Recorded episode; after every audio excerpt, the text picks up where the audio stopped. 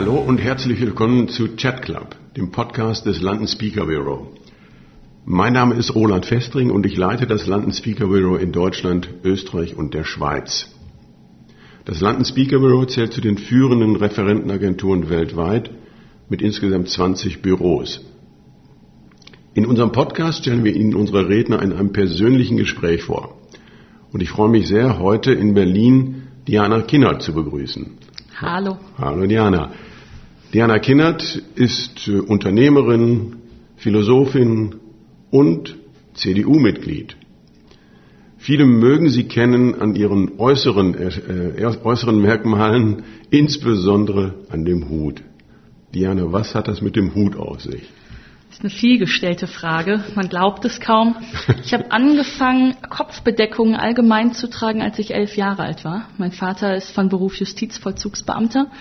Und deswegen hat er mir, ich habe das als Kind natürlich nicht so richtig verstanden, hat er mir gesagt, das ist sowas zwischen Detektiv und Polizist. Und ich habe dann sehr früh ähm, Krimiromane, die drei Fragezeichen, TKKG und sowas gelesen und mit elf äh, schon Sherlock Holmes. Und dann habe ich angefangen, die Schiebermütze mit elf zu tragen. In der Pubertät wandelte sich das in eine Baseballkappe, um Jugend entsprechend cool zu wirken. Und jetzt ist es der schwarze Hut. Und wann ziehst du denn auf und wann ziehst du denn ab? Also in der Öffentlichkeit wirst du ja immer mit Hut gesehen. Fast immer. Mhm. Es gibt Situationen, da will man nicht erkannt werden, da zieht man ihn absichtlich ab. du hast gerade erwähnt, mit elf Jahren hast du das angefangen, die Kopfbedeckung aufzusetzen. Und mit elf Jahren hast du auch schon eine ganz andere Karriere, glaube ich, angefangen nämlich die äh, von Sherlock Holmes so ein bisschen. Du hast irgendwo, ich kriege das nicht mehr zusammen, habe das irgendwo gelesen, irgendeinen Fall begonnen, äh, losgetreten und dann schlussendlich auch gelöst. Ja, ich habe in meiner Jugend, ähm, war mein größtes Hobby wirklich äh, Junior-Detektiv gespielt, hatte meinen eigenen Detektivclub, gab die ersten Zeitungsberichte über mich als Junior-Detektiv, ist mir fast peinlich, wenn man die heute noch findet. Und ich habe mit elf angefangen, tatsächlich auf unserem ersten Heimcomputer mich ins Internet einzuloggen. Habe dann HTML-Programmiersprache gelernt, war in Chaträumen unterwegs. Und damals war es ja noch so, dass wenn man in Chaträumen ähm, quasi grafische Mitteilungen schreiben wollte, dann hat man ja in unterschiedlichen Zeilen Symbole geschrieben. Also 5000 mal ein äh, Dollarzeichen, dann drei Ausrufezeichen, auf einmal kommt eine Rose raus oder sowas. Und ich habe das damals in Chaträumen beobachtet, dass manche Personen Hakenkreuze gemalt haben. Und dann habe ich damals schon äh, so mit 11, 12 ähm, einen Screenshot davon gemacht und das mit meiner Kinder-E-Mail-Adresse an meine Wuppertaler Polizei zu Hause geschickt und wollte quasi eine Anzeige irgendwie äh, erstatten. Daraufhin schrieb mir die Polizei zurück, ja, vielen Dank, aber wir haben keine IP-Adresse, aber danke, lieber Junior-Detektiv, Kollegin, Kinder, dass Sie uns hier helfen und aufmerksam sind. Und ich habe dann tatsächlich über den Chatbetreiber herausgefunden, dass es Max Mustermann aus Musterstadt war und mich dann bei der Polizei dort gemeldet. Und dann hatte sich die Polizei herzlich bedankt. Ich glaube, zu meinem 13. Geburtstag kamen bei mir in Wuppertal auch drei Polizeiwagen mit Torte zu meinem Geburtstag, weil ich mich so engagiert hatte. und wusste dein Vater davon oder hast du das geheim gemacht? Das ist ein bisschen was von beidem. Es gab so ein paar Elemente, da waren meine Eltern sehr stolz. Es gibt andere Elemente, da saß ich hinterm Stromkasten und habe Nachbarn beobachtet, die bei Rot über die Ampel gefahren sind und habe alle verpetzt. Da war es ihnen etwas peinlich. Okay. Also das heißt, ich meine nur, weil dein Vater ja Justizbeamter hm. war, dass er im Zweifel auf seine Tochter ja sehr stolz war, bestimmt als die Tochter kam. Ne? Ja, ja, genau. Also es war immer so eine Mischung zwischen äh, peinlich berührt und stolz. Deine Eltern sind beide ja quasi zugewandert aus anderen Ländern. Ähm, wie war das für dich? Hast du das irgendwie, äh, als, äh, als du aufgewachsen bist, als Kind mit Migrationshintergrund, heute wird da sehr, sehr viel drüber geredet. Wie war das für dich damals? War das ein Problem? War das, warst du anders? Wurdest du gemobbt? Wurdest du besonders geliebt? So schwierig zu sagen. Mir fällt es oft auf, wenn ich heute auch über Identität, Politik und so weiter spreche. Ich habe ganz viele soziale Attribute, die ähm, Minderheit sind in deutscher Gesellschaft. Irgendwie als äh, Frau, die eher so ein bisschen maskulin wirkt, als lesbische Frau, als migrantische Frau, als jemand, der zum Beispiel, ich war tief verwurzelt als Kind äh, im katholischen Glauben. Mein Vater kommt aus Polen, meine Mutter von den Philippinen, also auch christlich geprägt. Da war dann ganz viel dabei, wo wenn einem etwas widerfahren ist, wusste man nicht genau, womit hat das zu tun. Hat das was damit zu tun, dass die Person äh, meine kleine Sherlock Holmes Schiebermütze nicht mag oder mag es daran liegen, dass meine Hautfarbe ein Ticken zu dunkel ist? Also man wusste es nicht genau. Ich habe mich aber schon als ähm, sehr einzigartig oder auch besonders gefühlt. Aber beispielsweise lag es eher daran, also auch wenn ich in meinem Erleben zurückgehe, dass ich das einzige Mädchen war, das Fußball gespielt habe. Also ich weiß zum Beispiel, als wir in der dritten Klasse oder so in der Grundschule ein Diktat geschrieben haben, war das Thema, Diana spielt mit den Jungs Fußball, ihr Bein ist gebrochen, die Klasse besucht sie in der, im Krankenhaus, weil das Bein gebrochen ist. Also ich wurde herausgehoben positiv, aber es hatte wenig zu tun mit einem kulturellen oder migrantischen Background. Also das heißt, die Diskussionen, die, da, die jetzt heutzutage geführt werden, was jetzt Integration und so weiter angeht, das war für dich, gab es das gar nicht, das war eher normal. Also du hast gesagt, ich fühlte mich einzigartig, aber dennoch äh, wusstest du, auf die eine oder andere Weise bist du auch anders. Also es hatte wahnsinnig viele Schattierungen. Ich glaube zum Beispiel, dass Integrationspolitik anders abläuft, wenn beide Eltern die gleiche Sprache sprechen und aus einem Raum kommen also beide Eltern Italiener, beide Türken, zu Hause wird Türkisch gesprochen, dann ist es vielleicht was anderes. Dadurch, dass mein Vater Pole ist, meine Mutter von den Philippinen, gab es als gemeinsame Sprache Deutsch-Englisch, das heißt, das war zum Beispiel nie Thema. Wir äh, sind eine christliche Familie gewesen, deswegen sind wir in unserer deutsch-deutschen Nachbarschaft jetzt nicht aufgefallen, weil wir einen anderen Glauben hatten. Also da war ich wenn es um Integrationsbelange geht, fast äh, zu integriert. Also da bin ich nicht weiter aufgefallen. Es gibt natürlich äh, Punkte, da würde ich sagen, das hat eher was mit dem sozialen Background zu tun. Also als migrantischer Einwanderer waren meine Eltern beide ähm, Nicht-Akademiker, waren beide eher in einer, ich würde sagen, so untere Mittelschicht, gehobene Unterschicht, würde ich fast sagen, oder ja, fast eigentlich Mittelschicht, aber eher am niedrigen Rand. Und das ist zum Beispiel aufgefallen. Also es ist aufgefallen, dass wenn meine Freunde vom Fußball, die Straßenfußball mit mir zu Hause gespielt haben, wenn die ins Stadion gefahren sind, irgendwie Schalke, Dortmund, ich komme ja aus Wuppertal, ähm, dann sind, haben wir das halt nicht gemacht, weil das bei uns eben nicht irgendwie ins Budget passte, ins Stadion zu gehen. Wenn meine Freunde im Theater waren oder in der Oper, dann war das was irgendwie, was für uns zu Kultur fern war. Es gab bei uns zu Hause kaum Bücher mein Papa hat so ein bisschen Aktienbücher gelesen, um sich da so ein bisschen auf irgendwie finanzielle Stabilität einzuschießen. Meine Mutter hat ein bisschen koreanische Dramen gelesen, aber es gab zu Hause nicht irgendwie einen Thomas Mann Buddenbrooks oder sowas. Das ist so ein bisschen aufgefallen. Ja, aber besonders auffällig ist ja dann, welche Entwicklung du genommen hast. Wo kommt denn deine, dein Hang zum Intellektuellen her? Weil wenn du zu Hause kaum Bücher gesehen hast, irgendwann musst du ja angefangen haben zu lesen, außer die drei Fragezeichen und TKKG. Vielleicht war das meine pubertäre Rebellion, mich vom Elternhaus weit zu entfernen. Ich weiß es nicht. Also mir hat es Spaß gemacht, ähm, weil ich vielleicht auch gar nicht so viel andere Ablenkung hatte. Da gab es nicht die großen Amerika-Urlaube, da habe ich nicht sofort irgendwie die neueste Playstation bekommen. Gab es eben viel Bücher, viel irgendwie Fiktion, viel Fantasie für mich.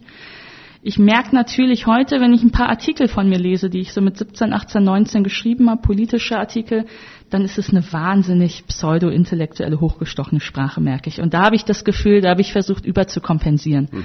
Da hatte ich das Gefühl, ich werde da als junger Migrant in der Politik nicht ernst genommen. Deswegen versuche ich, extrem hochgestochen zu formulieren. Das würde ich heute so nicht mehr machen. Aber da ist bestimmt auch ein bisschen Kompensation drin oder auch das Bedürfnis, vielleicht genau über diese kulturelle Ebene dazuzugehören. Du hast vorhin mehrere Kriterien äh, äh, quasi runter definiert, wo, in welcher Hinsicht du anders warst als die anderen Kinder. Jetzt, wenn man diese Kriterien jemandem oder auch 100 Leuten auf der Straße äh, sagen würde und würde fragen, wo würdest du diese Person politisch verorten, würde ich jetzt einfach mal sagen, 80 Prozent mindestens würden sagen, Grüne was du dann aber mit 16 oder 17 entschieden hast, ich gehe in die CDU. Weil es Attribute in mir gibt, die nicht so sprechfähig sind. Also ich bin jemand in der Schule gewesen, als es um die soziale Marktwirtschaft ging, um Steuerverteilen, um Sozialausgaben und alle meine äh, linken grünen Freunde gesagt haben, ja, wir müssen Unterprivilegierte unterstützen und da mehr verteilen, habe ich immer gesagt, naja, aber der Staat der muss ja das Geld auch erstmal einnehmen, bevor er es verteilt. Also da war ich dann einfach Marktwirtschaftler. Aber man würde mich auf der Straße oder in Fernsehsendungen stellt man mich nicht als Marktwirtschaftler vor, sondern da sagt man jung, weiblich, migrantisch, lesbisch. Das mhm. sind dann die Identitätsmerkmale. Und es gibt aber andere. Und das fand ich an der CDU auch immer interessant dass dann da der Dönerbudenbesitzer war und der war ganz klassisch Arbeitgeber. Der ist Unternehmer mit Risiko, der, unter, der unterhält irgendwie Angestelltenverhältnisse, der ist der Arbeitgeber. Während ich in anderen Debatten auf der Straße wird er angesprochen als, das ist der Muslim, der hier integriert wird, der hat eine Einwanderungsgeschichte, ähm, also der ist der Dönerbudenbesitzer und bei uns ist er der Arbeitgeber. Und das habe ich auch an Frauenpolitik bei uns gemocht. Da waren auch diejenigen, die, und das darf man ja nicht verschweigen, strukturell ausgeschlossen sind oder weniger irgendwie Teilhabe genießen, sind trotzdem nicht diejenigen, die man in der Opferadressierung anspricht, sondern die darf man befähigen, auf deren Defizite strukturell muss man auch hinweisen. Aber bei uns äh, sind Frauen, Migranten, auch Angehörige von LGBTQ mehr als nur Mitglieder ihrer kleinen sozialen Gruppe, sondern die sind in allererster Linie Bürger und mit ihren Attributen kommen politische Bedürfnisse. Und darauf äh, versuche ich auch in meiner Partei Rücksicht zu nehmen. So, und, aber ich meine, es wird ja immer auch besonders herausgestellt. Du, du bist CDU-Mitglied, äh, als wenn das sowas Besonderes per se erstmal wäre. Ist es natürlich gar nicht. Äh, was ist denn bei dir die, die Motivation gewesen, auch möglicherweise Richtung politische Karriere zu denken? Ehrlicherweise hatte ich gar keine politische Karriere. Ich bin, oder mir angedacht, ich bin eingetreten so mit 15, 16. Vor allem aus diesem schulischen Background heraus, dass ich im Unterricht Politik, Sozialwissenschaften gemerkt habe, ich tendiere in eine moderative irgendwie Rolle, ich tendiere in eine soziale Marktwirtschaft. Ich komme aus Nordrhein-Westfalen, das heißt, bei uns war die CDU ja sowieso so ein bisschen großstädtischer aufgestellt. Armin Laschet hatte dort das erste Integrationsministerium inne. Es gab als quasi Vorläufervereinigung in der CDU das Deutsch-Türkische Forum, wo sich Migranten aus dem türkischen Raum, aber auch aus dem italienischen, aus dem vietnamesischen schon in Düsseldorf früh getroffen haben, um eigenständig eine Integrationspolitik zu formulieren.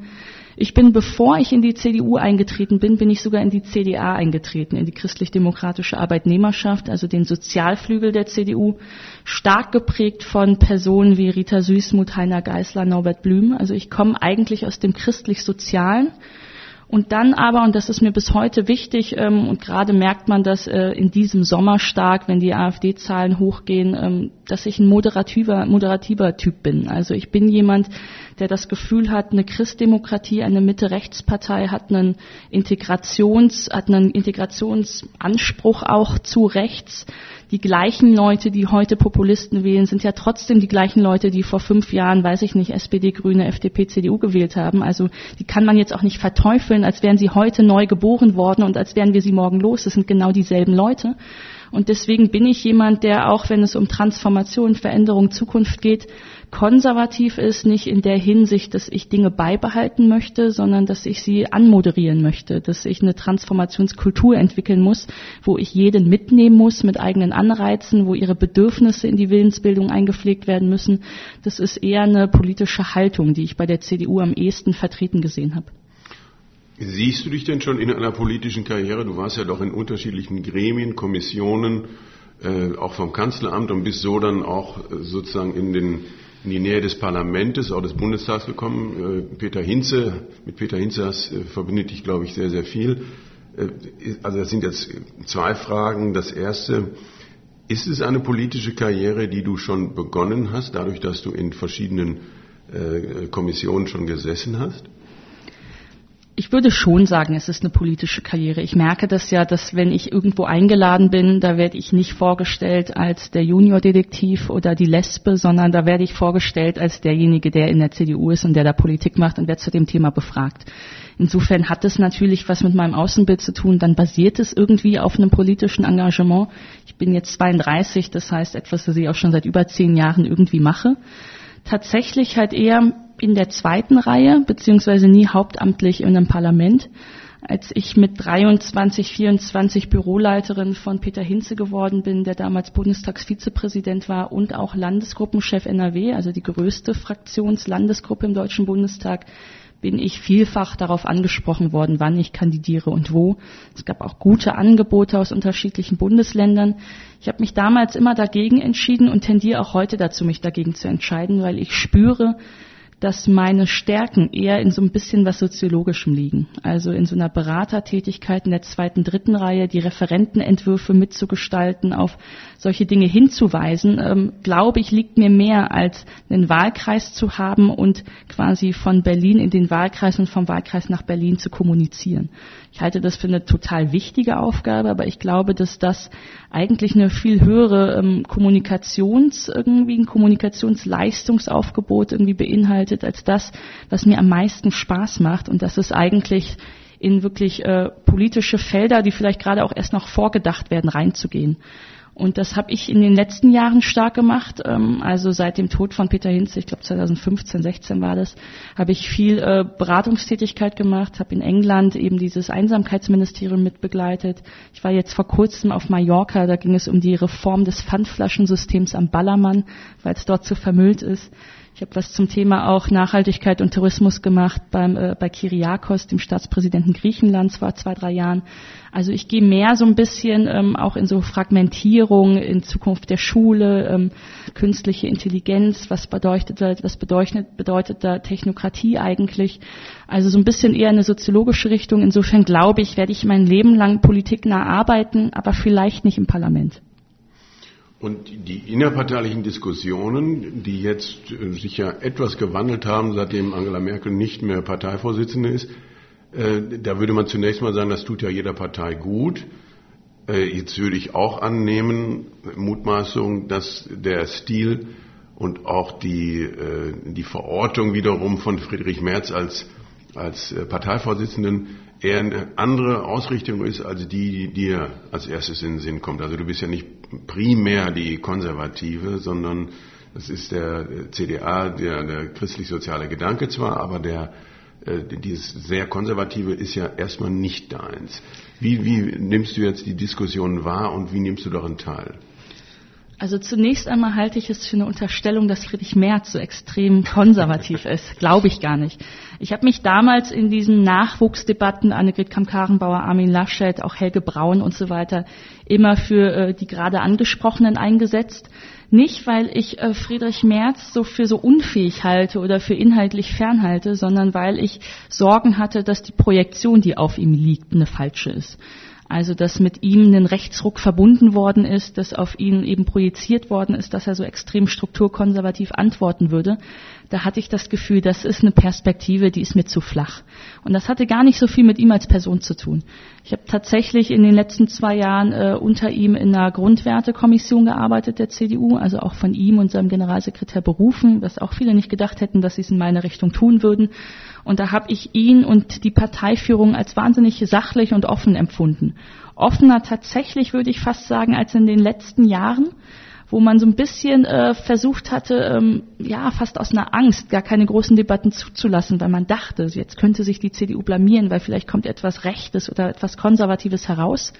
Und wir haben jetzt unter Friedrich Merz eigentlich eine Debattenkultur, die viel offener ist und wo man den eigenen Mitgliedern auch zutraut, dass sie modern auf Dinge antworten. Das fand ich erstmal fast so auch als Unternehmenskultur etwas Modernes und Progressives hätte ich fast nicht mit gerechnet.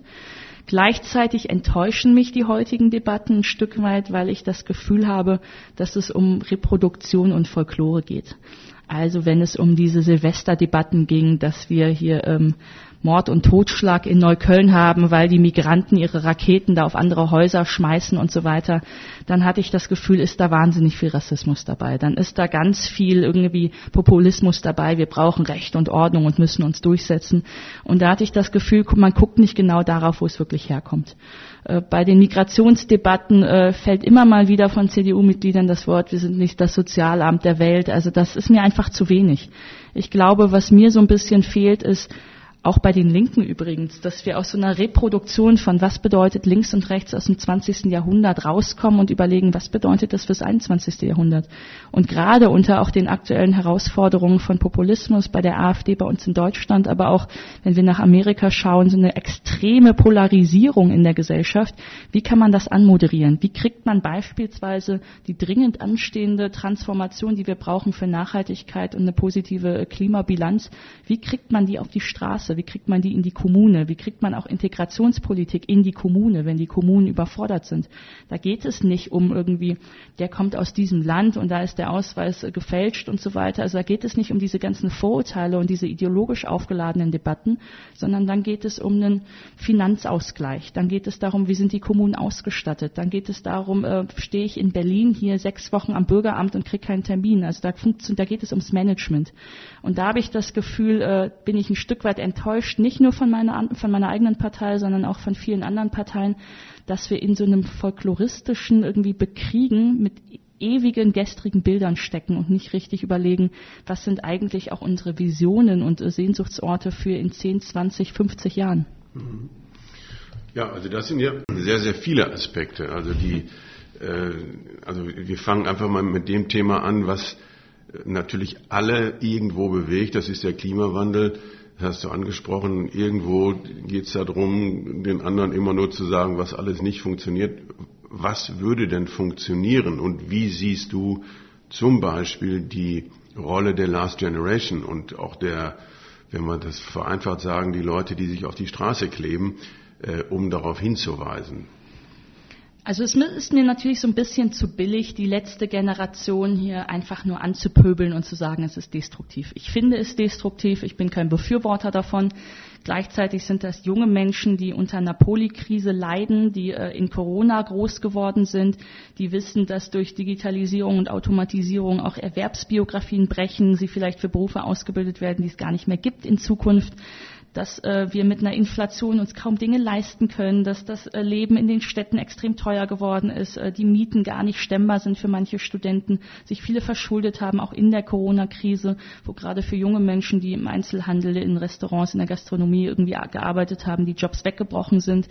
Also das ist zumindest erstmal etwas, wo ich die Unsicherheit einer jungen Generation und tatsächlich auch die Verführbarkeit für Unsicherheit und Angst nachvollziehen kann. Und insofern bin ich da keiner, der da von oben herab bepöbelt. Also als jemand, der irgendwie fast Mitte 30 ist und eine finanzielle Stabilität hat, spricht es sich leicht. Als alter weißer Mann, der sagt, die nerven und es bringt uns nicht weiter, spricht es sich leicht, weil wir haben einfach ein privilegiertes Leben.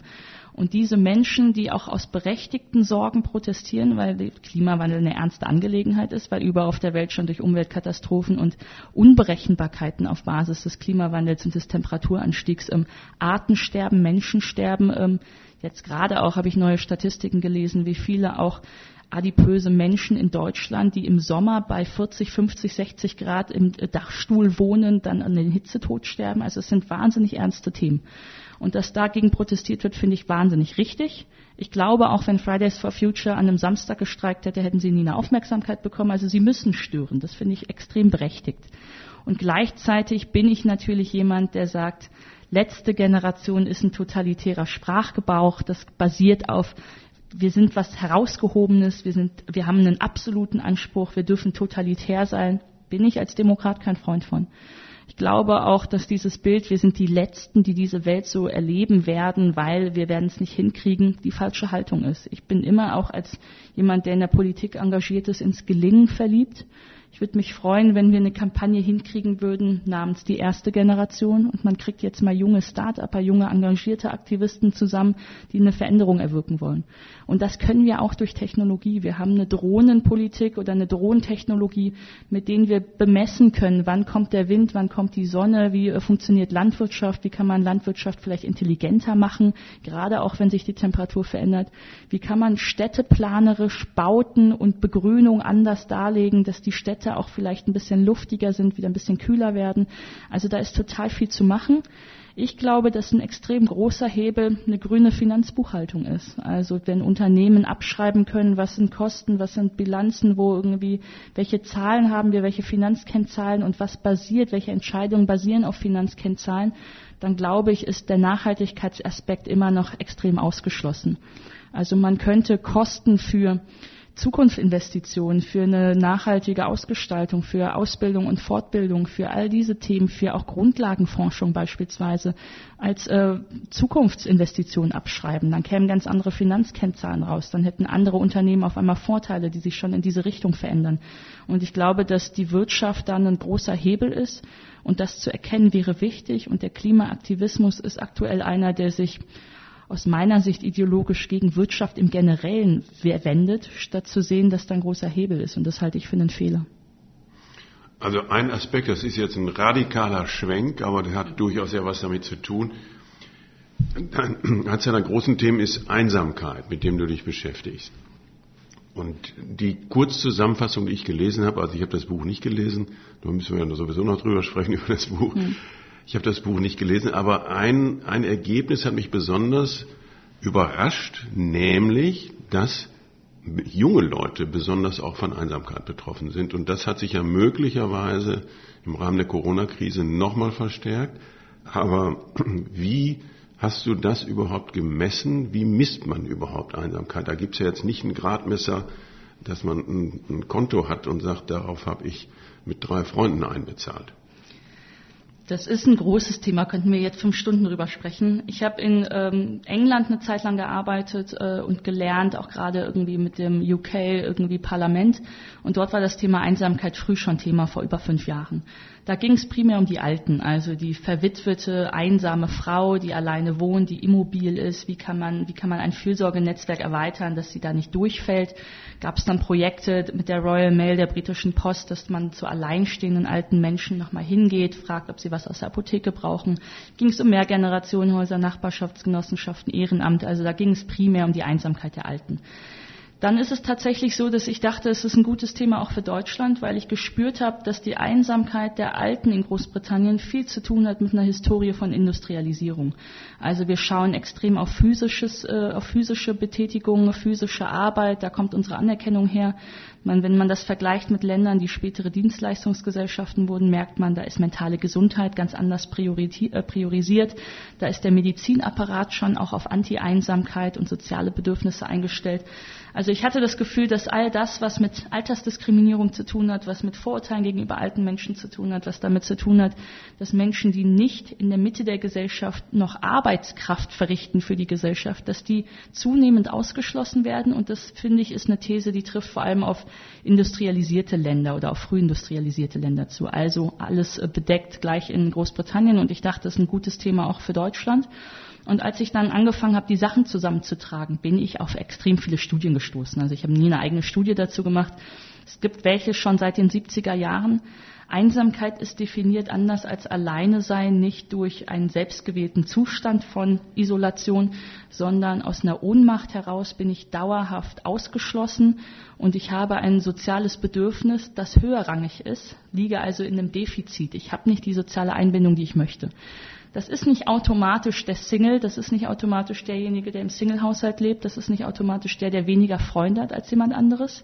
Das ist eine interessante Frage, weil man über die Definition von Einsamkeit und wie misst man es überhaupt lange sprechen kann. In den 70er Jahren gab es ein Experiment, da hat man zwei Probandengruppen äh, Erkältungsviren mit ihrem Einverständnis verabreicht. Und die eine Gruppe hat von sich selbst gesagt, wir haben gute Freunde und sind sozial fest eingebunden. Die andere Gruppe hat gesagt, wir sind es nicht. Und tatsächlich sind diejenigen, die es nicht sind, äh, sind zu 60 Prozent eher anfällig gewesen für die Erkältung. Also es hat einen extremen Effekt auf unseren Gesundheitsapparat intern. Ähm, das heißt, man kann Leute befragen. Und das ist eigentlich die sicherste Annahme, wenn du das Wort Einsamkeit hörst und es als einen negativen Zustand von Defizit empfindest, den du selbst nicht ändern kannst. Bist du es dauerhaft ja oder nein? Und danach wird es auf der Welt meistens bemessen. Und dann wird es natürlich bereinigt mit, wie viele Kontakte hat man und so weiter. Bei der jungen Generation war es dann tatsächlich so, dass bei Erhebungen auch vor Corona die Zahl extrem angestiegen ist. Also bei Einsamkeitsbetroffenen ist es so, man teilt es eigentlich in drei Altersklassen, die bis 40-Jährigen, 40 bis 70-Jährige, ab 70-Jährigen. Bei den ab 70-Jährigen ist klar, die sind schon einsam, verwitwet, irgendwie getrennt, irgendwie geschieden, Kinder, Enkelkinder ziehen weg, manchmal noch auf dem Land wohnend, ohne Infrastruktur, bei digitaler irgendwie Kommunikation teilweise ausgeschlossen. Hoch, bei 40 bis 70-Jährigen eigentlich nicht hoch, relativ gering. Familie, Kinder, Schule, da passiert noch wahnsinnig viel. Und bei den unter 40-Jährigen gibt es aber auch einen hohen Peak. Und der hat uns alle erstaunt, weil nämlich die eigentlich junge Generation ja diejenige auf der Welt ist, die so sehr eingebunden ist wie noch nie. Also wir sind vernetzt wie nie, wir haben so viele soziale Kontakte wie nie. Das heißt, das hat mich zu diesem Buch veranlasst, wo ich genau gefragt habe, wie kann das eigentlich sein und was ist Einsamkeit? Und heute würde ich beantworten, Einsamkeit ist eben nicht die Quantität der sozialen Kontakte, sondern es hat etwas mit der Qualität sozialer Kontakte zu tun. Und wenn man sich damit auseinandersetzt, was das bedeutet, warum bin ich mit allen verbunden, aber fühle mich trotzdem nicht geborgen, dann kann das ganz große Kurven ziehen oder ganz große Klammern ziehen. Dann hat es was mit äh, Populismus zu tun, dann hat es was mit gestörten Beziehungsebenen zu tun, dann hat es was mit einer Kultur des Misstrauens zu tun, dann hat es was mit Internet und Anonymität zu tun, dann hat es was mit Druck zu tun, dann hat es was damit zu tun, dass ich noch weiß aus meiner Elterngeneration und unserem Familienleben, wir hatten kollektive Lagerfeuermomente, wenn wir Tatort oder Wetten das zusammen auf einem Fernsehapparat geguckt haben. Und mein Vater hat gesagt, also dieser Thomas Gottschalk äh, BH-Witz, den finde ich aber richtig lustig. Und ich habe gesagt, Papa, ich finde das frauenfeindlich. Und so funktioniert ja Gesellschaft. Es passiert was, zwei oder mehrere sprechen darüber und dann einigt man sich oder man einigt sich nicht, aber so entsteht ein Wert. Und wenn aber heute jeder auf seinem eigenen iPad eine eigene Serie bei Netflix in einer eigenen Episode guckt und keiner redet mehr mit keinem, weil wir wissen gar nicht, was wir kollektiv erlebt haben, ist es schwierig. Mein Thema ist, weil wir sind natürlich auch ganz offenbar aus sehr unterschiedlichen Generationen. Mhm. Und wenn ich von äh, jungen Leuten, also jünger als 35, höre, dass eine Online-Beziehung, eine digitale Beziehung genauso wichtig für sie ist und den gleichen, die gleiche, den gleichen Wert hat wie eine persönliche Beziehung, dann ist das für mich absolut fremd. Und für mich ist das komplett anders. Aber das scheint ja für einige zu sein, so zu sein. Und wenn ich jetzt die Dinge so zusammenfüge, nicht weil ich da eine hm. Interpretation rausmachen möchte, aber wenn ich das zusammenfüge, was du gerade sagst, könnte man ja zumindest annehmen, da gibt es einen Zusammenhang. Es gibt Zusammenhänge. Also man hat äh, in britischen Studien beispielsweise untersucht, zum Thema Einsamkeit, Gemeinsinn, Solidarität, Beziehung, ist das Internet, das sind soziale Netzwerke etwas, das, die da wohltuend wirken oder nicht. Man kommt zu dem Ergebnis fast widersprüchlich, dass es bei Älteren schon so ist. Also der 75-Jährige freut sich, wenn er per Zoom oder per Skype Stadtland Fluss spielen kann mit seinen Enkeln, die woanders studieren. Die wissen quasi, welche Freundschaften sie behalten möchten. Sie wissen, mit wem wollen sie Kontakt haben und genauso pflegen sie das. Also die bewerten es fast durchgehend positiv. Bei jungen Menschen ist es so, ich war letztens in Kalifornien, da gibt es schon Social Media Therapeuten. Also jemanden, wenn du so wahnsinnig lifestyleig unterwegs bist, dann triffst du da einmal die Woche deinen Paartherapeuten, deinen Mental Health Coach und deinen Social Media Therapeuten, der dir sagt, wie hast du dich diese Woche gefühlt, wem hast du gefolgt, welche Inhalte hast du gesehen, was hat das mit dir gemacht. Also natürlich total privilegierte irgendwie Kompensation. Aber es ist ein großes Thema und für junge Menschen ist es oft Druckthema. Also da irgendwie ist mein Schulfreund irgendwie, der neben mir in der Klasse sitzt und eigentlich verpickelt ist, der sitzt da irgendwie bei Instagram und hat sein Gesicht durch einen Beautyfilter so gereinigt, dass ich denke, wow, die sind ja alle schöner, die sind alle im Urlaub, die tragen alle eine Rolex und ich sitze hier verpickelt, äh, dick, äh, ohne Hobbys in meinem Kinderzimmer. Ich kann da nicht mithalten. Es gab eine interessante, äh, interessante Frage. Ich habe in Corona ganz viele so Projekttage mit Schulen gemacht. Da haben Kinder sich das Thema ihres Projekttages selbst ausgesucht. Und das Thema war ganz oft Perfektionismus. Also selbst gewählt quasi das Thema Druck in der Schule, hat dann auch eben viel mit Einsamkeit zu tun. Da habe ich dann die Frage gestellt, habt ihr beste Freunde? Beantworten alle ja. Also gibt es keinen generationellen Unterschied. Komisch war es dann, als viele gesagt haben, aber ich erzähle meinem besten Freund nicht alles. Und da habe ich gesagt, das ist doch komisch. Freundschaft ist doch eigentlich der Grundgedanke, dass ich jemandem mich anvertraue und angenommen werde. Und dann sagen sie, nee, dann bin ich eine Belastung und werde ausgewechselt. Das heißt, das ist ja dann interessant, dass Freundschaft inzwischen anders oder es gibt wahrscheinlich genau dieselbe Freundschaft, aber es wird inflationär gebraucht, was als Freundschaft betitelt wird. Und das wird mit sozialen Netzwerken zu tun haben. Und dazu kommen natürlich diese ganzen technologischen Dinge, dass, äh, die, dass wir soziale Netzwerke als demokratische Infrastruktur nutzen, aber eigentlich stehen da Algorithmen von Unternehmen hinter, die uns absichtlich ein bisschen in die Trennung schicken, weil man weiß psychologisch, ich schalte ab, wenn ich konfrontiert werde. Das heißt, ich werde so ein bisschen in meine soziale Bubble geschickt, ich werde in meine Echokammer geschickt. Gab das große Thema beim Brexit mit Cambridge Analytica, dort wurden Ausländerfeinden extra ausländerfeindliche Videos gezeigt, damit sie in ihrer Meinung bestärkt werden. Das muss man natürlich wissen, so funktionieren diese Infrastrukturen. Und also du hast jetzt England mehrfach erwähnt, du hast da einen relativ guten Einblick gekriegt, zumal da auch die Initiative ergriffen wurde, äh, also von politischer Seite her auch wirklich was zu bewegen. Wie stehen wir in Deutschland im Vergleich dazu da? Gibt es ähnliche Initiativen auch von der Politik? Ich würde sagen, inzwischen ein Stück weit besser aber es ist, es ist ein ganz frühes Thema. Also es ist in vielen europäischen Ländern noch nicht so weit. Tatsächlich ist es in Kanada, in Kanada, in den Vereinigten Staaten viel, viel progressiver angegangen. In Deutschland haben wir ein paar Mal Forderungen gehabt, in bestimmten irgendwie äh, Staatskanzleien, in bestimmten Bundesländern einen Beauftragten für Einsamkeit zu installieren. Es gab in Nordrhein-Westfalen die erste Enquete-Kommission Einsamkeit, die sich ja auch mal ein bisschen wissenschaftlicher mit dem Thema auseinandersetzt, weil das ja alles Reihenfolgen folgen muss. Man kann jetzt nicht Milliarden dafür ausgeben, da fragt der Bürger ja ganz berechtigt, aber was ist hier überhaupt das Thema?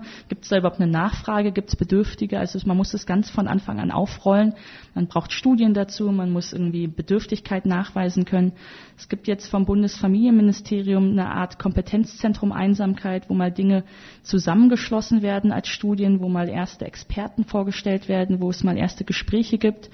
Das Einsamkeitsministerium in Großbritannien hat in den ersten zwei Jahren eigentlich nur ähm, Kampagne und Öffentlichkeitspolitik gemacht, weil man eben nachweisen muss, dass das Thema ein politisches ist. Und da fangen wir in Deutschland gerade erst an. Und in Großbritannien war das primär aufgehängt an den Kosten, dass man sagt, also Einsamkeit kreiert generiert dauerhaft Kosten fürs Gesundheitssystem und das äh, NHS ist sowieso quasi pleite und funktioniert nicht. Also da, das müssen wir versuchen da rauszutrennen. Äh, also primär, also wirklich Mutterland des Kapitalismus. Äh, stand das Geld im, im, im Zentrum oder wie sollte man das verstehen? Also als langjähriges Mitglied einer Mitte-rechts-konservativen Partei weiß ich natürlich, worauf reagiert diese Partei. Man muss die Seele seiner Partei ein Stück weit verstehen. Und wenn ich da eine Rede halte von wegen Gemeinsinn und irgendwie Gemeinwohl, dann weiß ich, drehen die sich da manchmal nicht um. Das ist dann bei den Linken oder bei der SPD oder auch in sozialdemokratischen Kreisen in Skandinavien leichter. Also wenn ich, ich habe ja auch Politikberatung gemacht, auch für sozialdemokratische Regierungen, da weiß ich, da komme ich eigentlich mit so ein bisschen ich will gar nicht sagen sentimentalen, romantischen, aber mit, äh, mit Grundwerten, die viel mehr mit Gemeinsinn zu tun haben, komme ich weiter. Bei Konservativen, die sagen, wir sind ja an Hard Politics interessiert, das hat nichts mit uns zu tun. Das heißt, ich weiß natürlich, ich krieg sie, wenn ich auf die Kosten hinweise. Und es ist nun mal so, dass Einsame Menschen haben eine verfrühte Sterbewahrscheinlichkeit um 33 Prozent. Das darf man ja nicht unterschätzen. Das ist nicht nur, äh, die sind ein bisschen anfälliger für Depressionen, sie sind ein bisschen, äh, weiß ich nicht, irgendwie anfälliger für gesundheitliche Risiken, sondern das sind ganz krasse Zahlen. Barack Obama betitelt es als größte Gesundheitskatastrophe, die auf die Menschheit im 21. Jahrhundert zukommt. Der Papst sagt irgendwie, es ist die Geisel des 21. Jahrhunderts. Also die Zahlen bestätigen eigentlich, dass es echt eine große, enorme Krise ist. Und das ähm, ja, zeigen eben auch nicht nur irgendwie medizinische Statistiken, sondern das zeigen die Kosten im Gesundheitsapparat. Und in dem Moment, in dem man darauf hinweist, gerade bei Konservativen, trifft man natürlich einen Nerv. Und was jetzt mir besonders wichtig ist, ist natürlich, und das sieht man, finde ich, auch gerade an diesen Donald Trump-Anhängern in Amerika oder, das hat man auch bei uns schon in den 80er, 90ern gesehen, bei den Neonazis und ihren CD-ROMs auf dem Schulhof in den Ostbundesländern. Menschen haben ein soziales Bedürfnis. Und wenn sie sich vernachlässigt fühlen, wenn sie das Gefühl haben, ich zähle nicht, ich habe hier keine Teilhabe, keiner kümmert sich um mich und ich kann nicht selbstwirksam sein, dann entsteht trotzdem ein soziales Bedürfnis und ich gehe eben dorthin, wo das gefüttert wird. Das machen im extremsten Fall Terroristen in ihren Terrororganisationen. Dort werden sie endlich da bestärkt in ihren Themen. Das machen Hooligans ein Stück weit. Das machen irgendwie Populisten auf der ganzen Welt. Und da ist die Frage, wenn wir als demokratischer Staat, wenn wir als Parteien, wenn wir als Bewegung der Mitte Menschen verlieren und sie trotzdem ein soziales Bedürfnis haben, dann kann das gefährlich sein, wenn sie sich Bewegungen anschließen, die nicht auf demokratischem Boden stehen. Und das heißt, äh, es gibt einen Zusammenhang, der wird in Deutschland gerade an der Ruhr-Universität Bochum, der einzige Lehrstuhl zum Thema Einsamkeit, auch erforscht. Was gibt es für Zusammenhänge von Einsamkeit, die oftmals zusammenhängt mit einer Isolation? Und diese Isolation macht sie verführbar für Leute, die dir zustimmen, für Leute, die dich einfangen auf gewisse Art und Weise. Ist ein großes Thema eben auch bei sozialen Medien. Wir haben es ja gerade schon gehört bei irgendwie Cambridge Analytica, wenn Leute, oder wir hatten es gerade auch in der Pandemie, also wir haben ganz viele soziale Filter ohne Pandemie ich gehe in den Fußballverein und erzähle, was ich irgendwie auf einer Verschwörungswebsite gelesen habe und mein Kollege sagt, es doch Quatsch, weißt du selber.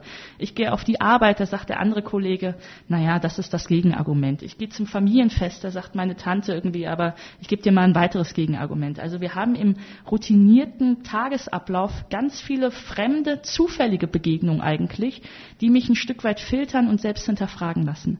Wenn ich aber zu Hause bin, gerade in der Pandemie, vielleicht niemanden da habe und nur selbst designt im Internet unterwegs bin, nur die Seiten anklicke, in die ich will, nur in den Telegram-Gruppen bin, die ich mag, dann bestärken mich natürlich alle. Und dann bin ich eventuell weniger konsensfähig, weniger diskussionsfreudig, dann baue ich mir eine eigene Realität. Und das ist für Demokratie gefährlich. Und deswegen glaube ich auch, dass das Einsamkeitsthema eben nicht nur so ein sentimentales Familienthema ist oder so ein Thema ist, wo es um Mental Health einer jungen Generation geht, sondern ich glaube, das hat viel mit Solidarität und Demokratie zu tun. Und das ist wahrscheinlich schon ein großer Teil deines Buches, das du dazu geschrieben hast.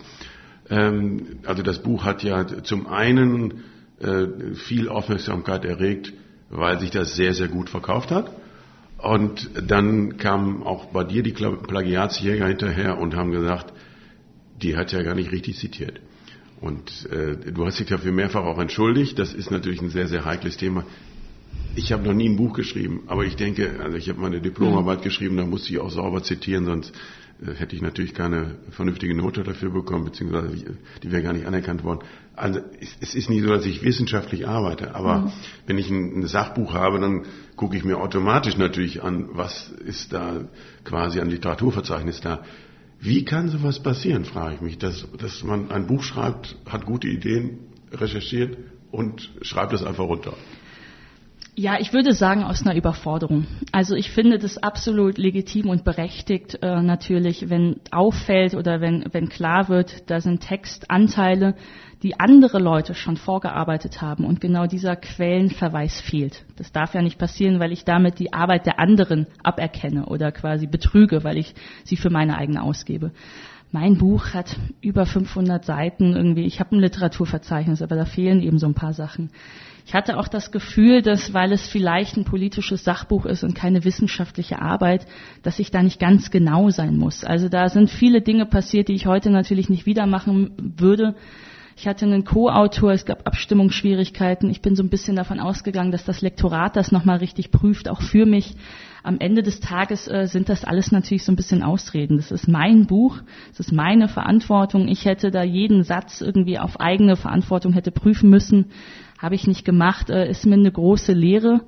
Gab dann viele Leute, die gesagt haben, aber Diana, du arbeitest seit 15 Jahren, dir ist sowas noch nie passiert, irgendwie wo gesägt wird oder wo gehobelt wird, da irgendwie fällt auch Holz, das kann ja mal passieren, sage ich.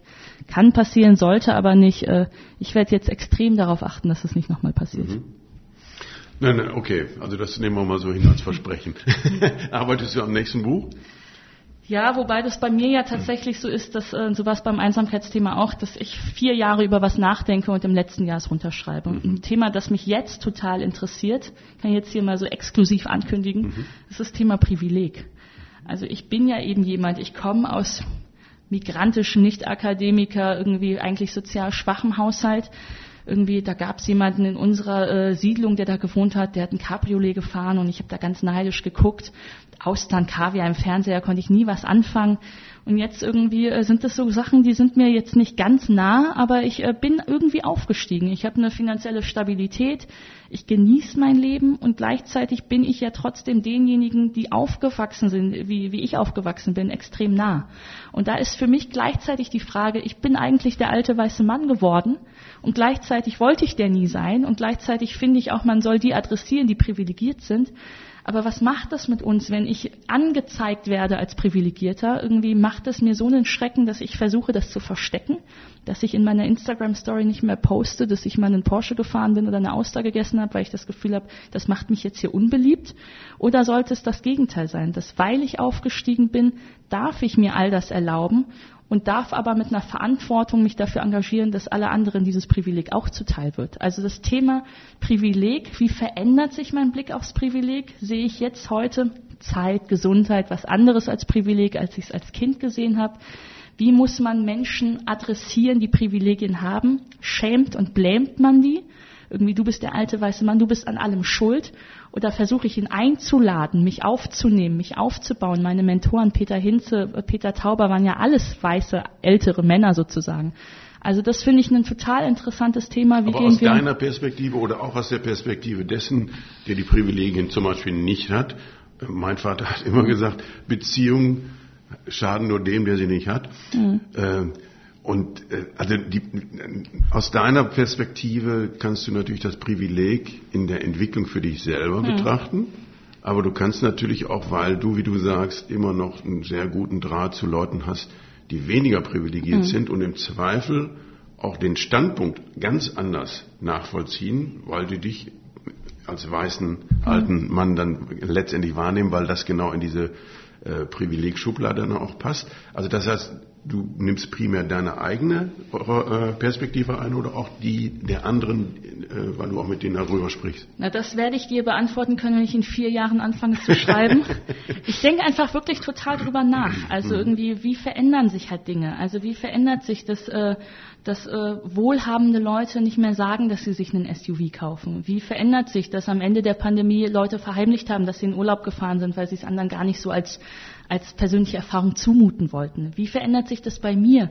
Dass irgendwie, ich weiß zum Beispiel, dass als der russische Angriffskrieg ausgebrochen ist, habe ich fünf Tage erstmal nichts dazu gepostet, weil das ja auch alles, das war ja gerade alles da im Werden, das wollte ich erstmal beobachten und verstehen und habe mein Leben normal gelebt natürlich in den fünf Tagen und habe fast einen Shitstorm bekommen, weil Leute erwartet haben, Diana, wie kannst du denn jetzt weiterleben? Wo ich gesagt habe, ja, aber was soll ich denn machen? Ich äh, versuche das zu kommentieren, ich versuche das irgendwie vernünftig anzunehmen und dann darauf zu reagieren, aber vielleicht brauche ich da auch mal ein, zwei Wochen Zeit. Mhm. Also ich finde das einfach interessant, wie wir miteinander umgehen. Vielleicht hat das dann doch wieder was mit Einsamkeit zu tun, mit Beziehungsebenen. Irgendwie haben wir Vertrauen zueinander, haben wir Misstrauen zueinander, legen wir es extra verdächtig und negativ aus oder nicht. Aber tatsächlich ist das Thema Privileg, glaube ich, eins, äh, dass ich das mich in den nächsten Jahren begleiten wird. Und vielleicht kann ich mir schon auch so einen Essayband vorstellen, der so persönlich ist, wie ich noch nie ein Buch geschrieben habe, weil ich da eben eine sehr persönliche Reise durchgemacht habe und auch jetzt sehr unterschiedliche Gespräche führe. Oder dann teilweise weiß ich ja, wenn ich zu meiner Familie zurückkomme und ich bringe denen irgendeinen Champagner oder irgendwie sowas mit, dann halten die mich für abgehoben, dann können sie nichts mit mir anfangen und dann empfinde ich das fast als negativ, weil ich mich dort ausgeschlossen fühle. Also ist ja auch interessant, dass die Idee des Aufsteigers, wir feiern ja eigentlich seit Jahrzehnten die Idee des sozialen Aufstiegs, dass das aber eventuell bedeuten könnte, ich verfremde mich von meiner Herkunft, ist ja vielleicht auch etwas, unter dem ich leiden kann. Also da gibt es so ganz viele interessante irgendwie Schattierungen und Perspektiven und diese Debatte irgendwie so ein bisschen mitzubegleiten. Und ich habe ja auch nicht den Anspruch, da immer so ein, so ein fettes Thesenpapier zu Tagespolitik zu schreiben, sondern irgendwas, was so vielleicht auch vorpolitisch, kulturell Leute beschäftigt. Und das ist was, das mich beschäftigt, könnte ich mir in den nächsten Jahren vorstellen, ja. Ein Aspekt ist dabei, dass die Leute, die auf der einen Seite, also primär dann natürlich die Eltern, die auf der einen Seite dann auch sagen, finde ich total toll, was du alles erreicht hast, aber genau diese äh, Maßnahmen, diese Ergebnisse, wie jetzt eine Flasche Champagner, wie ein tolles Essen, ich lade euch mal zum Essen ein, das gar nicht genießen können, weil es so fremd in deren Welt ist, dass sie das auch gar nicht als Anzeichen dessen nehmen, sondern für die zählt primär natürlich auch noch das Bankkonto und so weiter oder das Auto oder mhm. oder oder. Also das heißt, die Leute, die eigentlich stolz darauf sind, können aber diesen Erfolg oder diese Insignien des Erfolgs, wie auch immer man das nennt, äh, können das gar nicht nachvollziehen. Ja, das ist total interessant. Also ich weiß zum Beispiel als Kind, wir sind eigentlich zweimal im Jahr essen gewesen. Einmal im Sommer irgendwie auch so zum Weltkindertag oder so einmal in die Eisdiele. Und dann, wenn irgendwie Valentinstag war oder irgendwie sowas, ist mein Papa mit meiner Mama und meiner Schwester und mir zu McDonalds gefahren. Und mehr gab's einfach nicht vielleicht halt einmal im Urlaub dann irgendwie so ein Schnitzel essen oder sowas, aber mehr gab's nicht. Und heute ist es für mich ja total normal. Ich gehe ja wöchentlich irgendwie fast mehrfach manchmal essen, also auswärts essen. Und da, äh, das ist natürlich komisch. Also es war komisch irgendwie. Mein Vater versteht die Gerichte ja auch gar nicht. Also der will dann irgendwie sein, äh, ich weiß gar nicht, ob es erlaubt ist, es noch zu sagen, der will dann sein Zigeunerschnitzel, der will sein Jägerschnitzel. Und dann bin ich mit ihm in einem Seafood-Restaurant und er sagt, was, was ist das hier, eine Jakobsmuschel und so. Also, und also ich bin gar kein Fine Dining Mensch, aber diese ganzen kleinen Kleckse und so, also da, da kann, kann ich ja fast auch nichts mit anfangen. Aber eben, das ist total interessant, was das mit Leuten eigentlich macht und wie Sachen sich auch verändern. Also das merkt man ja, es gibt ja diese interessante Bewegung von so Investmentbankern und so weiter in Manhattan, die Patagonia-Kleidung tragen, also so Outdoor-Camping-Kleidung wo man sich ja auch fragt, was hat das, also was hat es damit auf sich? Da hat man die Patagonia-Gründer mal damit befragt, die haben in einem Podcast gesagt, wir wissen es nicht, wo es herkommt. Aber vielleicht ist es eben auch, wenn du finanziell irgendwie ganz sicher bist und es da eigentlich nichts mehr gibt, was du brauchen kannst, dann möchtest du wieder irgendwie auf eine Art und Weise inszenieren, dass du wieder zur Natur gehörst, dass du zu den einfachen Leuten gehörst und machst wieder so ein bisschen auf fast ironische Art und Weise ein auf Camping-Outdoor-Fan. Also da gibt es einfach total viele interessante soziologische Maßnahmen von Aufstieg und sozialer Mobilität.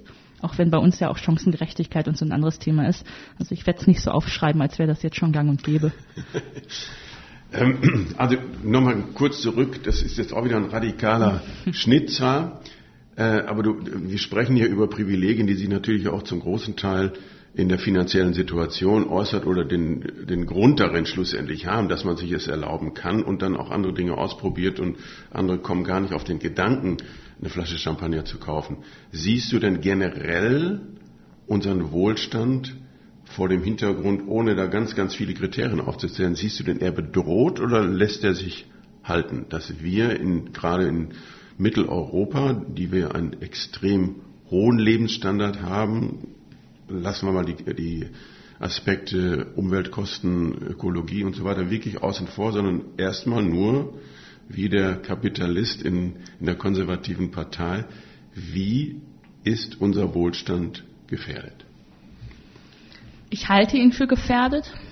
Ich mache mir auch Sorgen darum ich finde, das zeigen auch die populistischen Zustimmungswerte an, weil Leute nicht Populisten wählen, weil sie das Gefühl haben, die haben genau das Wahlversprechen, das mich nach vorne bringt, sondern es ist zu großen Teilen eine Frustwahl. Es ist zu großen Teilen eine, eine, ähm, ja, eine, eine Anzeige dessen, dass mir andere was wegnehmen, dass ich in Abstiegsängsten bin, dass ich mich vernachlässigt fühle in meinen Bedürfnissen. Und äh, das zeigen genau diese Zustimmungswerte gerade an. Wir haben eine Inflation, wir haben uns in einer Gaskrise, Energiekrise auf Diktatoren wie Putin verlassen. Das fällt uns jetzt auf die Füße. Wir haben aber eben auch, wie ich es gesagt habe, nicht nur in meiner Partei, sondern in allen Parteien einen fast folkloristischen Wettstreit um Ideen des letzten Jahrhunderts. Also da kommt dann irgendwie ein Linker, der redet was von Enteignung, dann kommt wieder ein CDUler, der redet was von Leitkultur und ich sage halt, also weder Enteignung noch Leitkultur bringen uns irgendwie nach vorne. Ich will über Space-Technologie reden. Ich will darüber reden, dass wenn Elon Musk imstande ist, den Ukrainern das Internet anzuschalten, dann müssen wir Europäer doch auch mal irgendwie die Satelliten vorne haben. Da müssen wir uns doch mal damit beschäftigen. Da müssen wir mal schauen, wie können wir eben mit Satelliten, mit Drohnen auch Umweltkatastrophen vorhersehen. Wie müssen wir damit umgehen, wenn die Temperatur zwangsläufig ansteigt, weil wir einfach nicht davon ausgehen, auch wenn ich dafür gerne arbeiten will, dass die Inder, dass die Brasilianer, dass die Chinesen genauso sparsam mit ihrem CO2 sein werden wie wir, weil sie ja auch vielleicht ein historisches Bedürfnis haben, das aufzuholen, was wir uns haben irgendwie haben kosten lassen. Da muss ich damit umgehen können, wie soll man Städte fürs Morgen bauen, dass sie auch in dieser Hitze ein Stück weit lebensfähig oder lebenswert bleiben. Das sind alles Themen, die haben was mit morgen zu tun. Sind wir nur noch verlängerte Werkbank von den großen Technologieunternehmen, die dann in China und in weiß ich nicht, in Amerika sitzen und auch in Lateinamerika sitzen? Oder gibt es auch bei uns die Grundlagenforschung, dass wir bei uns genau diese hochtechnologisierten äh, Wirtschaftsfelder haben? Wir haben jetzt eine, wir haben eine Sozialabgabenlast, wo die Mittelständler, wo der Industriezweig ächzt, die alle irgendwie um Hilfe fragen. Wir haben extrem viele auch in Corona schon Insolvenzen gehabt. Viele Selbstständige, die jetzt sagen, naja, die kriegen ja alle irgendwelche Inflations irgendwie Zuschläge, aber was ist denn mit meiner Steuerlast? Spreche als Selbstständiger auch aus meiner Situation. Also da muss man ja auch sich mal hinterfragen, ähm, werden die Leute belohnt, die Risiken eingehen, werden die Leute belohnt, die eine eigene Idee haben, werden die Leute belohnt, die äh, versuchen, selbstständig was zu machen, oder werden wir zunehmend einem Beamtenstaat? Und wir sehen das jetzt auch bei diesen total aufgeblasenen Parlamenten, fast so groß wie kein anderes auf der Welt, Politiker, die teilweise Politikkarrieren haben, wo jeder nur Referent von Referent war, wo man sich auch fragt, kommen da die Bedürfnisse der anderen Leute überhaupt rein? Also da sind ganz große Fragen. Ich bin häufig auf Zukunftskonferenzen, die finden nicht mehr so oft in Deutschland statt. Ich war in Afrika, in Addis Abeba unterwegs, extrem junge Bevölkerung sticht. Ich habe gesprochen zum Thema irgendwie auch Ferndiagnosen, irgendwie Ärzte und digitale, irgendwie künstliche Intelligenz. Wie kann man Open Source Medizindaten auswerten? Findet statt in Afrika, findet statt in Asien. Also das sind ganz neue Sounds auch von Zukunft, die höre ich auf dem SPD oder CDU-Bundesparteitag nicht so oft. Also das heißt, der Wohlstand ist allein dadurch gefährdet, weil wir nicht mehr so innovativ, nicht mehr so innovationsfreundlich sind und andere fahren quasi an uns vorbei und wir sehen irgendwann die Rücklichter. Ich glaube natürlich, dass es ein Stück weit was mit einem Durst zu tun hat. Also wir sind natürlich ein bisschen wohlstandsgesättigt. Das habe ich ja auch manchmal das Gefühl bei einer Klimabewegung. Also die Klimabewegung, viele junge Menschen, ich habe sie ja verteidigt auf Basis ihrer berechtigten Sorgen äh, und auch ihrer Erfahrung von Krise. Aber man sieht, die kommen ja oftmals aus Akademikerhaushalten, aus sehr bürgerlichen Familien. Da ist vielleicht gar nicht so dieser Durst nach Aufstieg, weil brauche ich vielleicht gar nicht, habe ich schon erlebt. Ist ja ganz unterschiedlich, wenn ich hier in Berlin am Kudamm bin und dann, ich darf sagen, weil es irgendwie so ein bisschen mein Schlag Leute ist und ich da mit meinen Migranten auf der Straße stehe und der Lambo düst vorbei und dann kommt der Deutschrap aus den Lautsprechern, dann schreien die, das will ich. Und das sind die, die irgendwie, die sagen halt, ich finde die EU geil, aber die EU soll ein bisschen was gegen unsere Roaming-Gebühren machen. Also die setzen sich irgendwie so ein bisschen für ihre eigenen, für ihren eigenen Aufstieg ein. Während ich das Gefühl habe, diese letzte Generationsaktivisten, also die irgendwie, die haben keine Sehnsucht nach einem Lambo, die haben keine Sehnsucht nach Aufstieg, die wollen gar nichts verdienen, die wollen gar nicht nach oben, weil die haben das vielleicht irgendwie schon so ein bisschen gehabt. Also kulturell glaube ich schon, dass uns ein bisschen auf die Füße fällt, dass wir zu früh reich waren und jetzt vielleicht so ein bisschen wohlstandsgesättigt, wohlstandsverwöhnt vielleicht auch sind. Und auf der anderen Seite glaube ich, und da habe ich ein christliches Menschenbild, wir sind alle gleich hungrig und gleich schlau. Und wenn der Inder und irgendwie der Brasilianer und der Pakistani bessere Technologieunternehmen bauen als der Deutsche, dann glaube ich jetzt mal nicht, dass seine Gene oder sein Gehirn besser ist als unseres, sondern das ist bei uns bei allen wahrscheinlich ziemlich gleich, sondern dann wird es was mit gesellschaftlichen Bedingungen zu tun haben. Und dann kann es auch was damit zu tun haben, dass bei uns eben viele Innovationshemmnisse sind und man in diesen Ländern gerade auch die Leute irgendwie stärkt und befördert, die dort einen Unterschied machen können. So, also ein Aspekt, der, der mir dazu einfällt, ist Generation Z. Da darf, Gutes man, Thema. da mhm. darf man fast schon zu sagen, ähm, die, äh, die fallen, zum, also zumindest ein relativ großer Teil fällt genau in die Kategorie, wo man sagt, oh, ein bisschen Sicherheit, wir sind es ja fast gewohnt, zumindest von den gut ausgebildeten Leuten, wir sind ja fast gewohnt, auf einem gewissen Niveau zu leben. Ähm, und jetzt hatte ich persönlich vor nicht allzu langer Zeit eine kurze Diskussion dazu und finde das ganz frappierend, dass die, diese, äh, also meine Bemerkung war, ich finde es bedenklich, dass relativ viele junge Leute inzwischen in den öffentlichen Dienst gehen und nicht in die Unternehmen. Da kam die ernsthafte Rückfrage, wieso das denn? Äh, dass man also Tendenzen im Zweifel beobachten kann und du bist der Generation viel, viel näher, äh, viele Leute äh, legen dann also sofort nach und sagen, der Arbeitsethos der Generation Z, der ist ja unterirdisch, so kann man ja gar nichts werden und so weiter und so fort. Mhm. Also da muss man auch immer sehen, aus welcher Ecke kommt das. Aber irgendwo scheint eine Tendenz erkennbar. Also zunächst einmal äh, teile ich das Bedauern und die Sorge, dass sich bei uns grundlegend was verändert und nicht in eine positive Richtung. Wenn Menschen das Gefühl haben, ich möchte an Wirtschaft nicht partizipieren, sondern ich suche da eigentlich so ein bisschen den sicheren Hafen.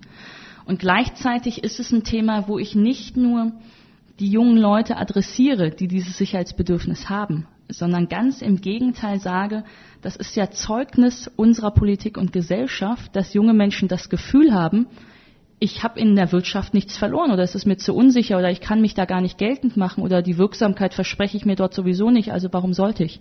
Das ist ja, das kommt ja nicht, weil der junge Mensch sich das alleine ausdenkt.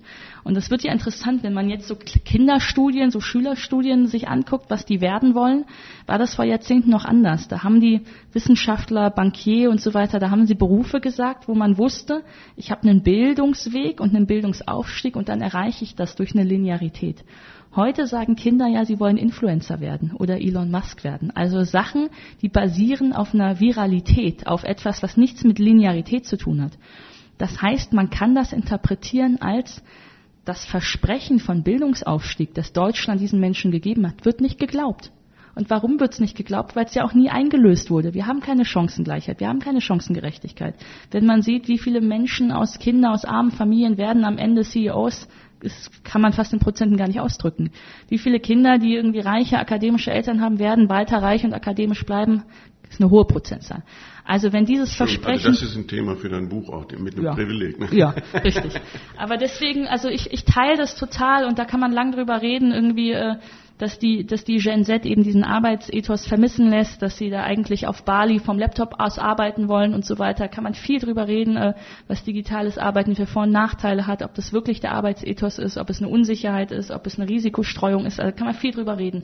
Aber am Ende des Tages Genau wie bei der letzten Generation ist es mir zu billig, nur auf diese Leute draufzuhauen, sondern eben auch zu gucken, warum gelingt es uns nicht, einen Arbeitsplatz zu bauen, der interessant ist. Also warum habe ich das Gefühl irgendwie, ich glaube, mein Menschenbild, dass Selbstwirksamkeit das glücklichste Gefühl ist, das der Mensch erleben kann. In einer Partnerschaft, wenn ich mich da zeigen kann, wie ich bin, mit Freunden, wenn ich sein darf, der ich bin. In einer Arbeit oder in einem Beruf, wo ich meine Talente, meine Stärken aufarbeiten kann, irgendwie aus, ausleben kann, wenn ich das Gefühl habe, damit verändere ich was, Leute reagieren darauf, ich kriege eine gesellschaftliche Anerkennung. Ich glaube, das ist das glücklichste Gefühl. Aber wenn wir scheinbar Arbeitsplätze haben, die das nicht richtig hergeben, woran liegt das? Und ich glaube jetzt gar nicht, dass irgendwie, dass äh, jeder Job irgendwie total negativ behaftet sein muss, sondern vielleicht geht es da um Wechselhaftigkeit, vielleicht geht es da um eine Fortbildungskultur, vielleicht geht es da um niedrige Hierarchien und trotzdem Verlässlichkeit, vielleicht geht es da um modulares Arbeiten. Also da gibt es ja ganz viele Experimente, die auch in Corona angefangen wurden. Wie kann man den Arbeitsplatz der Zukunft sicher selbstwirksam und verlässlich bauen. Und ich glaube, wenn es diese Angebote gibt, dann ist das Berliner Bürgeramt der schlechtere, der schlechtere Arbeitsplatz. Das hört in Berlin natürlich so mancher nicht so gerne. Und die Betroffenen freuen sich schon, wenn es anders wird. Ja, also es ist am Ende, äh, deswegen bin ich Marktwirtschaftler, ich bin ein kompetitiver Mensch. Ich wünsche mir, dass das was das innovativste Unternehmen an Zukunft äh, des Arbeitsplatzes herausfindet und umsetzt, dass die Verwaltung das genau macht. Dann ist die Verwaltung da vielleicht ein Stück weit schneller, weil wir vielleicht gerade da einen tollen Senator haben, der das gut umsetzt. Dann merkt das riesige Sparkassenunternehmen, okay, das kopieren wir jetzt. Also das kann sich ja gegenseitig befruchten und bereichern. Wäre natürlich mein Wunsch. Das hofft Diana Kinder. Du musst mir noch sagen, was, das habe ich nirgendwo gefunden. Was für einen Sport machst du? Ach, das ist ein schwieriges Thema. Also, ich habe als Kind äh, Fußball gespielt, auch in einer Mädchenfußballmannschaft und hatte tatsächlich zwei Länderspiele mit ähm, 16 in der U17-Nationalmannschaft. Ein wow. Kopfballtor gegen Dänemark, 2-1 wow. gewonnen, war ich super erfolgreich.